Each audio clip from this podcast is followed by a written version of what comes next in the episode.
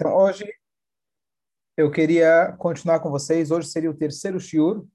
É, ontem eu mandei os primeiros dois sobre a estrutura do universo. É, se alguém por acaso perdeu os primeiros dois, tem a gravação, mas eu vou dar uma pequena resumida. A gente estava falando de um assunto aparentemente apenas filosófico, super, para mim, pelo menos, fascinante. Foi quando a gente assistiu aquele vídeo juntos da estrutura das células do ser humano e etc como tudo isso se parece exatamente quando é, aquele videozinho que a gente mostrou, você chega lá no topo do universo, você vê que a mesma estrutura que tem dentro de nós, ela tem lá fora também. Então a gente estava explicando de que a Torá, está escrito que Hashem ele olhou na Torá e criou o mundo. A estrutura do universo é baseada na Torá. Então como funciona a Torá, a gente explicou, é uma das, das um dos conceitos. Depois a gente aplicou isso na criação do mundo, a gente aplicou isso em relação ao homem, e hoje eu queria estudar com vocês o relacionamento de Hashem com esse mundo também funciona nessa mesma forma. Então, só resumindo aquilo que a gente falou, então a Torá ela funciona de forma geral num conceito chamado klal, o prat, regra e detalhes. Então, por exemplo, Hashem deu as linhas gerais na Torá escrita e ele depois revelou os detalhes na Torá oral. A Torá oral, ela começa com alguns livros, e esses livros depois se destrincham em muito mais livros. E assim vai continuando, até que chega um compilador, ele pega todos esses livros e ele resume de forma organizada. E assim continua o fluxo, o sentido da Torá. E assim também a gente falou, funciona o universo. Hashem, quando ele criou o mundo, tudo ele criou no primeiro dia, só que depois ele destrinchou ao longo dos seis dias da criação. Depois, esses seis dias da criação também funcionam como um modelo para os seis milênios da criação. A gente falou que o primeiro dia ele representa a bondade, então o primeiro milênio as pessoas viviam bastante. O segundo dia era a disciplina que Hashem separou as águas. No segundo milênio, Hashem fez o dilúvio, por exemplo.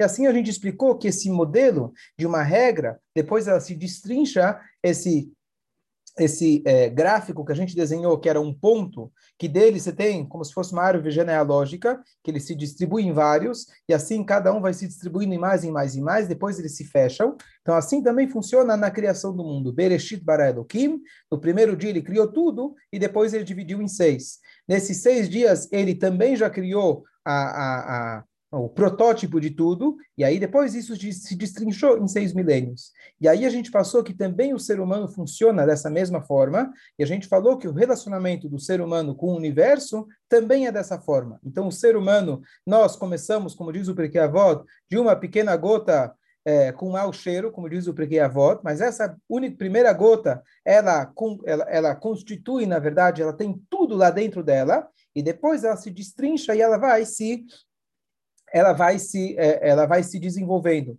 Assim também, um bebê, ele começa, ele tem todo o potencial dentro dele, só que conforme ele vai crescendo, ele vai destrinchando o seu potencial. Assim também, o relacionamento, a gente viu o relacionamento do homem com o universo, que uma vez que ambos funcionam dessa mesma forma, então nós temos um relacionamento muito mais íntimo e profundo, porque tudo funciona com essa mesma receita, a receita chamada Claro Prato. A gente viu a Torá, o ser humano, o universo, o relacionamento entre o universo e o ser humano. E hoje vamos falar agora da onde começou tudo isso e concluir, Bezrat Hashem, o que, que isso tem a ver com a nossa vida. É um conceito filosófico, mas por que isso é importante para a gente entender? Então, hoje a gente vai falar sobre o tema geral chamado Kabbalah. Começa aqui a Kabbalah, é um assunto que ainda hoje eu vi que tem muita gente que se interessa, é um nome propaganda que vende bastante, mas eu vou falar da Kabbalah original, sem marketing, sem nada. Qual é a proposta da Kabbalah? A Kabbalah, ela vem descrever para a gente o mapa que liga o mundo, os céus à terra. Eu explico. A, a, o fundamento básico da Kabbalah é Hashem ele tem um projeto de criação, e esse projeto de criação, ele criou de tal forma que nós, seres humanos, com a nossa lógica criada por ele, possamos entender um pouco desse mapa. O que, que é esse mapa? Então, a Shem, ele, quando criou o mundo, ele precisou fazer algo que era completamente contra a, a, a, as regras. O infinito criar um ser humano egoísta. Que ele é capaz, inclusive, de negar a sua própria fonte de vida. Nós. Então, para Hashem, infinito, criar um mundo finito e ele ter uma fusão, e ele ter um contato com esse mundo, a Kabbalah faz o trabalho de mostrar para a gente, descrever os degraus dessa escada, como é possível ter uma escada dos céus para a terra. E esse é o papel fundamental da Kabbalah. Ele descreve centenas, milhares, infinitos níveis da revelação de Hashem, mostrando como Hashem, ele sim está conectado com o nosso mundo. E não simplesmente ele criou esse mundo e ele está lá nos céus, digamos assim, é, de férias, tomando água de coco. Hashem tem um contato e esse contato dá para a gente entender. E conforme a gente entende esses níveis que a Kabbalah descreve para a gente, a gente aumenta o nosso conhecimento e a nossa proximidade e o nosso na, na nossa contemplação de como Hashem ele realmente é infinito. Esse é o resumo, a gente já falou sobre esse assunto várias vezes. Então eu queria agora aplicar esse mesmo conceito que a gente falou agora na criação do mundo espiritual que dá origem ao nosso mundo. Então, de forma geral, a Kabbalah descreve para nós que nós temos quatro mundos, quatro esferas espirituais. Não me perguntem o que são elas, porque nós não fomos capacitados de poder visualizar isso de forma clara, mas a gente tem uma pequena noção baseado naquilo que a Kabbalah e Hassidut explica para a gente. O que, que acontece? A grande dificuldade, digamos, o grande desafio da Kabbalah é mostrar um elo entre o infinito, como eu falei, e o finito. Para que isso possa acontecer, Deus ele precisa colocar cortinas na sua frente. Então, para mim, o um melhor exemplo é. Desculpa. Quando você tem, por exemplo, um professor na sala de aula, e ele fala para os alunos: Eu quero que cada um de vocês vai fazer uma apresentação baseado na matéria que eu ensino. Um aluno, perante um mestre, que aquele mestre realmente é alguém de muito conhecimento, ele vai se sentir constrangido. Quem sou eu para falar na frente do mestre? Então, o que, que o mestre faz? Ele fala: Olha, eu vou estar tá ouvindo o que vocês estão falando, mas eu vou estar tá numa sala ao lado, assistindo pela câmera. Assim você não fica tão constrangido. Ou ele diz, eu vou estar atrás de uma cortina. Eu estou aqui, eu estou aqui igual. Eu só não quero que você me veja, porque assim você se sente um pouco mais à vontade de expressar a sua personalidade, a sua maneira de enxergar. Então, a Hashem, ele fez a mesma coisa. Uma vez que ele quer que nós tenhamos o livre-arbítrio, que nós possamos ter esse aspecto que a gente se sente independente, então Hashem, ele se coloca por trás da cortina. Então, nesse processo de cortinas, digamos assim, tem quatro níveis de forma geral. E esses quatro níveis na linguagem cabalística se chama Atzilut, depois Briá, Yetzirah e Asiá. São os quatro mundos espirituais. Atzilut significa, estou explicando bem de forma geral, Atzilut vem da palavra Etzel, que significa proximidade. Esse é o mundo mais próximo, digamos assim, de Hashem, onde a revelação dele é quase que total, mas lá ele começa, na verdade, a criação de um mundo, de algo que não é ele mesmo. Depois, Briá é o mundo da criação, Yetzirah é o mundo da formação, e Asiá é o mundo da ação, que ele dá origem ao nosso mundo. Posso continuar? Está muito profundo por enquanto? Vamos lá mais um pouquinho. Depois, o que acontece? Esses quatro mundos, não é como a gente imagina, são quatro andares de um prédio. Esses quatro mundos convivem conosco o tempo todo são quatro camadas da mesma realidade que nós vivemos. E o exemplo que Hassidu traz para a gente sobre esse desenvolvimento é parecido com o desenvolvimento de um feto. A primeira coisa é que nessa primeira é, é, gota, ela contém tudo dentro dela. Ela é a mais próxima, digamos assim, por exemplo, do homem. Porém, nessa gota, você não vê ainda absolutamente nada de um ser humano, de um corpo humano. Então, por um lado, ela contém tudo dentro dela, ela é a mais próxima da sua origem, ela está mais parecida com o formato original, isso se compara com a Tzilut. Porém, a Tzilut ele tem tudo dentro dele, mas ainda não está destrinchado.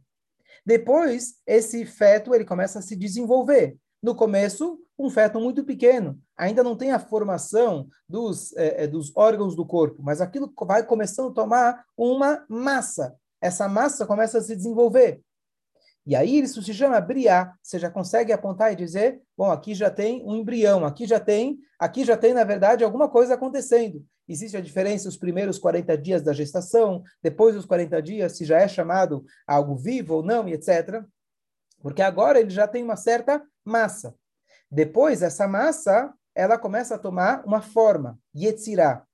Mas enquanto ainda ela está é, se formando, o bebê ainda não está completo. Às vezes os dedos ainda estão, estão juntos, os olhos estão fechados, o bebê está todo encolhido, e aí até, até que depois ele chega para o asiá, o mundo da ação, que ele já está pronto literalmente para poder sair, e do asiá aruhanit, desse mundo espiritual chamado o mundo da ação espiritual, ele passa e ele nasce para ser um ser independente, Claro que ele veio da mesma origem, mas ele se sente independente a partir do momento que ele sai do útero e depois isso começa também a se desenvolver. No início ele é extremamente dependente da, da mãe, para que ele possa ser alimentado, que ele possa ser trocado e assim por diante, e até que a criança chega e fala para o pai, você não é meu pai, eu faço o que eu quero e eu não preciso de você, eu tenho meu dinheiro, eu sou completamente independente. Então, essa é a capacidade do ser humano pegar o pai dele, a mãe dele, que deram origem para ele, e falar: Eu não sou seu filho, eu faço o que, que eu quero. É isso que a Shem ele deu para a gente essa capacidade.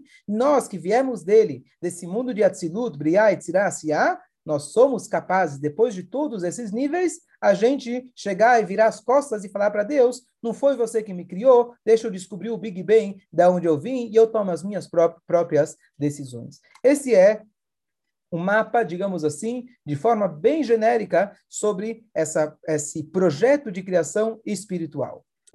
Eu vou pegar agora mais um aspecto desse mapa. Nesse mapa, talvez vocês já ouviram falar, chamado esses quatro mundos. Em cada um desses mundos, mundo é só, claro, uma metáfora, forma de dizer, que são camadas da realidade.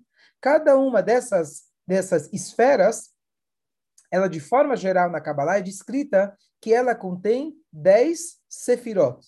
O que seriam 10 sefirot? Então vamos chamar assim, eu tenho um prédio de quatro andares, em cada um desses andares eu tenho 10 degraus. Então, eu estou querendo fazer o contato, a escada do céu para a terra. Eu tenho um andar mais em cima, chama Tzilut, depois o próximo chama Briá, depois de Tzirá, depois Asiá. Em cada um deles, ele tem 10 degraus. Eu queria mostrar para vocês que esse mesmo, essa mesma regra, que foi o que a gente vem falando sobre a Torá, sobre o ser humano, sobre a criação do mundo, que eu tenho sempre algo contido, que ele vai se destrinchando, dentro de cada um desses mundos, eu também tenho essa repetição dessa mesma regra. Então, por exemplo, nós temos a primeira sefirá, vocês já devem ter ouvido falar, que se chama Chokhmah. Chokhmah se traduz de forma geral, talvez, como sabedoria. E a segunda, só elas que eu vou analisar hoje, se chama Binah, Biná se chama compreensão. Aqui também se usa essa metáfora de pai e mãe. O papel do pai na concepção de um filho, ele contribui com algo muito pequeno, e a mãe, ao longo dos nove meses, ela é capaz de transformar aquela pequena gota num ser humano completo. Assim também funciona na é, no desenvolvimento, desenvolvimento nosso intelectual, que nós temos uma primeira ideia, representada muitas vezes no desenho animado como aquela primeira luzinha que acende na cabeça do gênio, mas aquela luzinha, se ele não parar e escrever, ou alguém, por exemplo, no meio da noite teve uma ideia de uma compor uma poesia ou uma música. Se ele não parar e escrever no papel, amanhã de manhã ele acorda e ele perdeu aquilo. Tem gente que anda sempre com um papel no bolso, uma caneta, alguma coisa, para assim que vem uma ideia, ele vai lá e escreve. E aí depois ele pega aquilo e desenvolve aquela ideia, aquela música, aquela poesia, e demora muito tempo. É um trabalho muito, é, é, é, muito difícil para você transformar aquela ideia em algo que possa realmente ter os detalhes, ter a forma, ter a aparência, para que depois possa chegar nas próximas sefirot, até que aquilo se torne uma música, se torne uma poesia, se torne um livro, se torne uma, uma algo que vai trazer dinheiro no teu negócio, alguma coisa nesse sentido. Então aqui a gente vê que essa mesma ideia, que é o nosso desenvolvimento intelectual, ou no exemplo do pai e da mãe, esse relacionamento que Hashem tem conosco, que ele criou essa escada desses quatro andares, que cada um deles contém dez degraus, de forma geral, então esses degraus também funcionam nesse mesmo, nessa mesma, nessa mesma sistemática. Chokhmah é um ponto único, ele contém tudo lá dentro e depois ele tem que se destrinchar e você traz ele para o Biná, você desenvolve ele.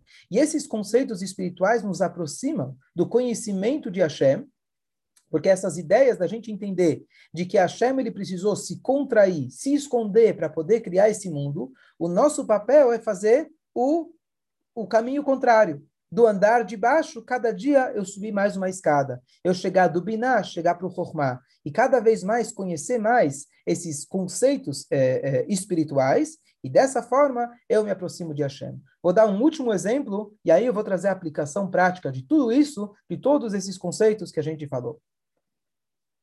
O, o Tanar conta para gente que o ser humano mais inteligente que já pisou na face da terra foi o rei Salomão, Shlomo Amelach. E uma das frases que o Tanar traz para gente é que ele conseguia trazer 3 mil parábolas, 3 mil exemplos sobre um mesmo conceito. E aqui vem a explicação super interessante. O que, que significa 3 mil exemplos? Vocês conhecem, muitas vezes, você conta uma parábola, você conta uma historinha. Você está querendo dar uma mensagem para uma criança, então você conta, olha, o elefante estava brigando lá com o leão, porque eles estavam brigando pela comida. E, na verdade, está querendo contar para a criança o quê? Que ele estava brigando com o irmãozinho e ele precisa entender que ele precisa aprender a dividir. Então, você conta para ele uma parábola, você conta para ele uma, uma historinha e assim por diante. Então, na verdade, nós, quando eu digo eu posso contar 3 mil exemplos diferentes. Eu imagino, eu posso contar essa mesma ideia, por exemplo, de, dividir o brinquedo de 3 mil formas diferentes. Pode ser o elefante com a zebra, pode ser o elefante com o macaco, pode ser duas crianças, pode ser dois adultos, pode ser dois soldados, e eu posso usar esses 3 mil formas diferentes. Na verdade, o que eu acabei de falar, eu não usei 3 mil exemplos diferentes. Eu usei um mesmo exemplo com figuras diferentes. Quando a Torá conta para gente que o Shlomo Amelach ele tinha 3 mil exemplos, é o seguinte. Imagina que a, o QI do Shlomo Amelach era 3 mil níveis mais elevados que o nosso. E o que, que ele faz? Para que ele possa explicar um conceito extremamente complexo, vamos chamar assim, da física de Einstein, por exemplo, o que, que ele faz? Ele é capaz de dar um exemplo. Só que esse exemplo ainda é muito distante para você entender. Então ele dá o exemplo do exemplo, mas ainda está distante. Então ele dá o exemplo do exemplo do exemplo do exemplo três mil vezes. E ele é capaz de pegar um conceito de física quântica e explicar isso para uma criança do, da primeira série. Esse é o verdadeiro gênio. O verdadeiro gênio não é aquele que consegue dar aula para adultos inteligentes que conhecem a matéria. O verdadeiro gênio é aquele que consegue pegar o conceito mais difícil e aplicar ele numa linguagem mais fácil que uma criança possa compreender. E essa metodologia de ensino é aquilo que a, a proposta que a Torá dá para a gente. A gente falou lá no início, no primeiro shiur, de que a, que a, que a, Guimará fala para nós que sempre nós devemos ensinar de forma concisa, poucas palavras com bastante conteúdo. E aqui agora a gente conclui é, desculpa, mais um instante. Então, assim também funciona essa escada do espírito para o físico, do céu para a terra, que Hashem, no primeira gota, em Atzilut, por exemplo, estava tudo contido, mas ainda não era suficiente para ter um relacionamento com nós, seres humanos egoístas. Então, o que, que Hashem ele fez? Ele criou mais um exemplo, mais um exemplo e mais um exemplo, para que assim a gente possa, eventualmente, e agora vem o ponto-chave para tudo aquilo que a gente vem falando, a gente possa subir a escada. O que, que significa subir a escada? Então, aqui vem o ponto-chave, e aqui a gente vai concluir a ideia. Quando eu dou um exemplo, e é um bom exemplo, eu posso estar te contando uma historinha. Eu posso estar te contando uma parábola inicialmente, quando a gente escuta uma história, por exemplo, pegar uma história da Torá. A gente deu ontem o shiur sobre os, aqueles Yodim que estavam reclamando. Então chega a Torá, conta pra gente, aqueles judeus que, mal agradecidos, saíram do Egito, começam a reclamar, eles tinham tudo de bom e do melhor, e eles começam a reclamar que eles querem carne, que eles querem peixe, etc. Então você escuta aquela história e fala, poxa, que malvados esses homens. Se eu tivesse lá, eu ia dar uma lição de moral para eles. Eles são os vilões da história. E a gente fica imaginando que essa história não tem nada a ver com a gente. Bom, passa um tempo, você estuda o Romage no ano que vem, e você fala, opa, peraí, será que a Torá não está querendo me ensinar alguma coisa, dar uma dica para o meu dia a dia? Ano passado eu já absorvi a história. E, aliás, a Torá contou uma história de outra pessoa, que é uma maneira de não, não atingir teu ego diretamente. Quando eu conto uma história de outro, é fácil da gente absorver a ideia. Então, eu ouvi aquela ideia, ficou marcado, já está aqui, o conceito já está aqui. O que, que eu faço agora? que, que falta agora? Ah, ano que vem eu vou começar a perceber que essa história não é de 3 mil anos atrás. Essa história tem a ver comigo. Eu acho que eu também reclamo no meu dia a dia. Ah, foi isso que aconteceu. Então a história não é apenas uma, um exemplo do passado. Isso tem tudo a ver com o meu dia a dia. E ano que vem eu vou reler essa mesma história e eu vou falar, poxa, agora eu consigo entender como que as pessoas funcionam. Eu estou vendo que essa ideia aqui que eu estou lendo tem tudo a ver com a psicologia humana. Ano que vem o estudo fala, poxa, isso aqui tem tudo a ver com os conceitos cabalísticos e as dicas e assim por diante. Então, cada ano a gente vê que a Torá é infinita. A Torá passou para a gente a mensagem. Uma criança no prime na primeira série, uma criança pequena, você conta para ele a história da Torá, ele acha que já entendeu tudo. Veio lá o gigante, Og Melach Moshe lutou contra ele, Deus veio com um braço forte e tirou o povo do Egito com as dez pragas. Ele acha que já entendeu tudo. E é fantástico, porque ele conseguiu absorver a ideia que contém tudo dentro dela. Depois ele começa a reestudar e ele percebe os detalhes daquela história. Poxa, tem muito mais mensagens, tem muito mais coisa, e eu cresci, eu agora sou maduro, e essa mesma história contém ainda mensagens para mim. E assim, a cada ano, a cada dia, a cada vez que você reestuda, você começa a crescer e você começa a se aproximar. Então, o que, que acontece? Essa, essa, essa é, fórmula que funciona na Torá, no ser humano, no universo e na criação espiritual do mundo, é a maneira verdadeira da gente se relacionar. Por quê? Porque normalmente eu, quando quero trazer uma ideia para outra pessoa, o que, que eu entendo que eu preciso fazer? Eu preciso cortar um monte de coisa e deixar apenas uma ideia. Eu quero ensinar para você toda a matemática, mas não dá. Então eu vou te ensinar para vou ensinar para você apenas um, um conceito. Eu quero ensinar para você um livro inteiro de 500 páginas, mas não dá, você não entende. Eu vou ensinar para você uma linha. Quando eu faço isso, eu cortei fora todo o livro. Eu deixei apenas uma linha isolada e eu perdi o contexto. A fórmula que a Shem criou, e aqui vem a grande novidade, é o seguinte: um Yehudi, um ser humano, desde o primeiro momento, ele já tem um contato completo com Hashem. Quando eu faço uma pequena, chamamos assim, uma mitzvah de todas as mitzvot, eu leio uma frase de toda a frase do Teilim, eu leio uma palavra sequer de toda a Torá, naquela letra que eu acabei de ler, no fundo, no fundo, está contido toda a Torá.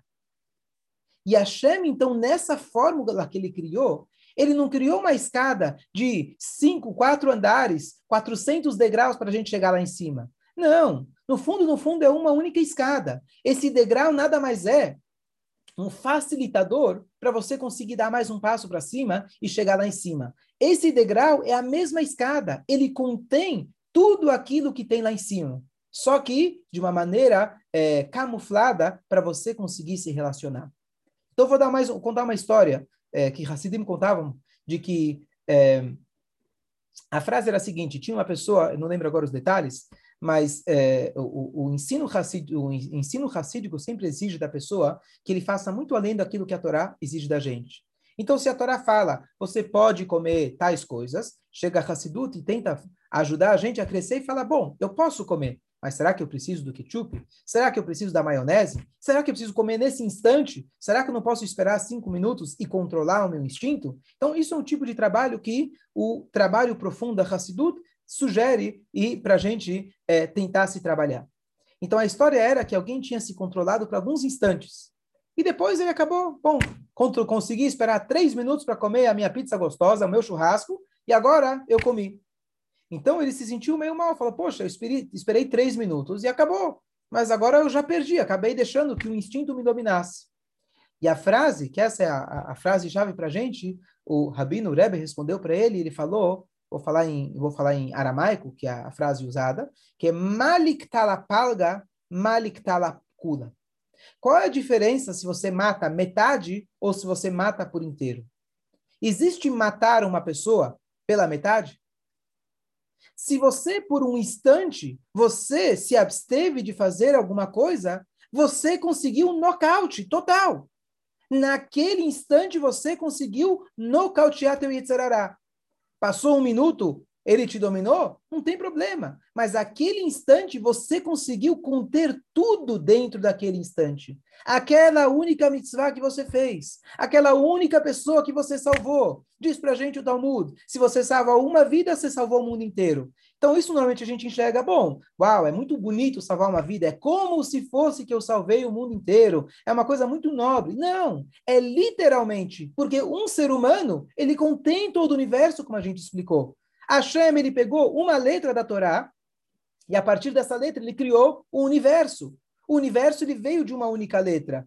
Cada ser humano vem de uma única, vamos chamar, célula ou menor partícula possível que até hoje descobriram. O universo inteiro está ligado com essa única partícula. E Hashem, ele, no sentido espiritual, que é a origem de tudo isso, também criou o mundo espiritual nesse modelo.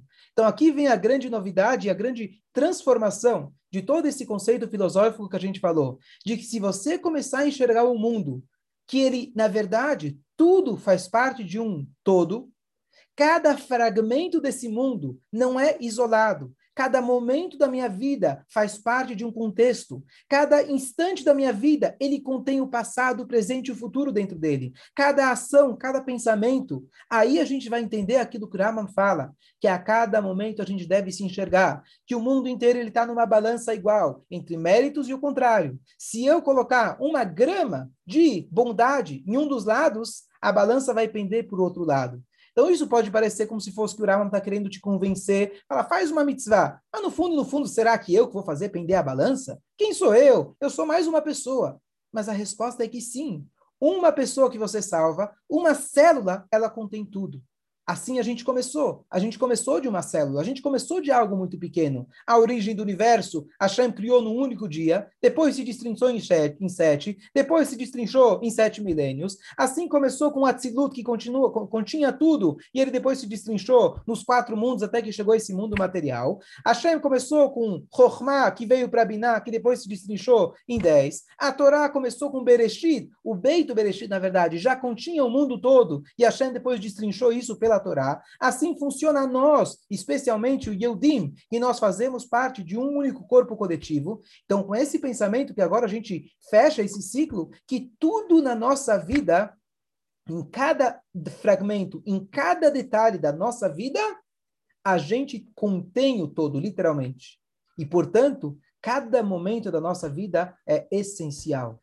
Cada pessoa na nossa vida, cada encontro na nossa vida, ele é essencial. Se a gente enxergar a nossa vida com esse, com esse óculos, a gente vai dar muito valor, muito mais valor a cada instante. Vou concluir apenas com mais uma, um, uma parábola, um exemplo prático de como a gente pode aplicar essa ideia.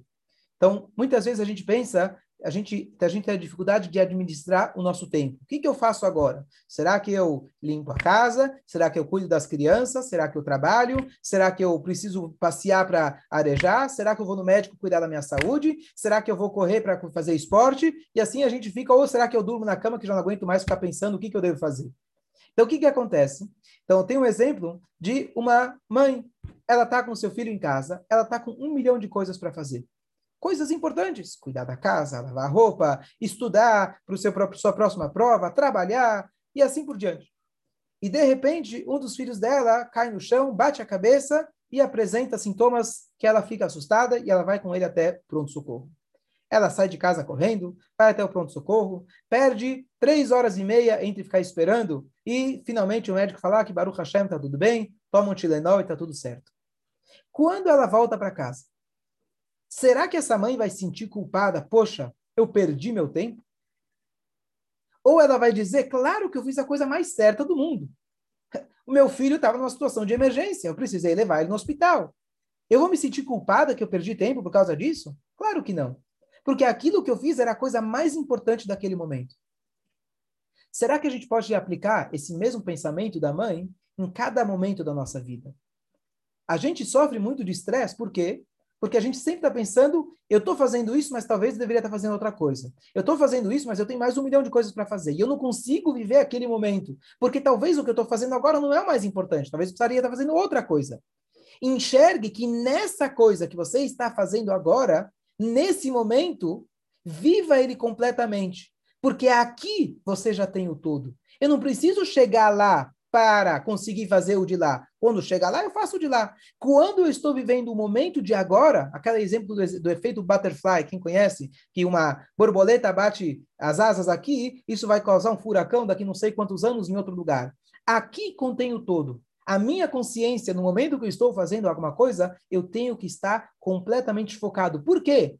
Porque o amanhã está aqui, o ontem está aqui, o depois está aqui também. O que vai acontecer depois está aqui nesse momento, nesse exato momento. Porque cada fragmento do universo, de tempo e espaço, ele, na essência, ele contém tudo. E se eu me concentrar dessa forma, eu vou poder começar a viver uma vida completa, uma vida de sentido, porque em cada momento da minha vida eu tenho o tudo. E esse é o conceito filosófico que eu acho que dá para aplicar de várias formas na nossa vida. Esse é, como eu falei, agora, esses shiur, três shiurim, eles foram o klal, eles foram a regra, e agora cada um vai ter que aplicar essa regra no seu dia a dia, no seu é, em cada detalhe da sua vida, mas eu acho que esse, esse conceito que a Torá foi dada, concluindo aquilo que a gente começou o primeiro shiur, de que a Torá foi dada nesse sentido, que Hashem, ele primeiro falou os primeiros dois mandamentos, Anochi Hashem Elokecha, Lo Elohim Acherim, porque essa foi a pergunta original, porque Hashem, ele deu os primeiros dois mandamentos, o povo ouviu diretamente dele, e os outros oito não. A pergunta foi, peraí, se o povo morreu na primeira, e Deus foi lá e ressuscitou,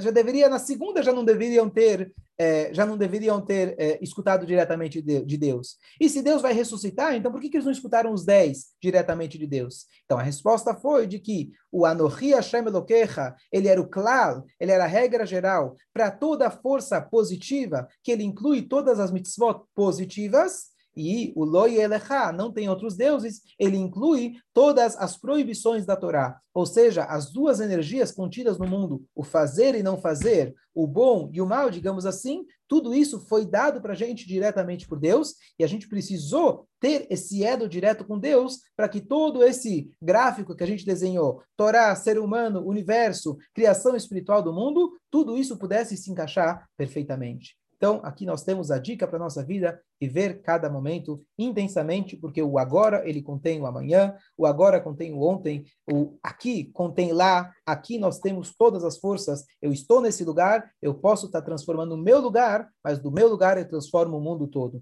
Eu posso ajudar uma pessoa, eu estou ajudando o mundo todo.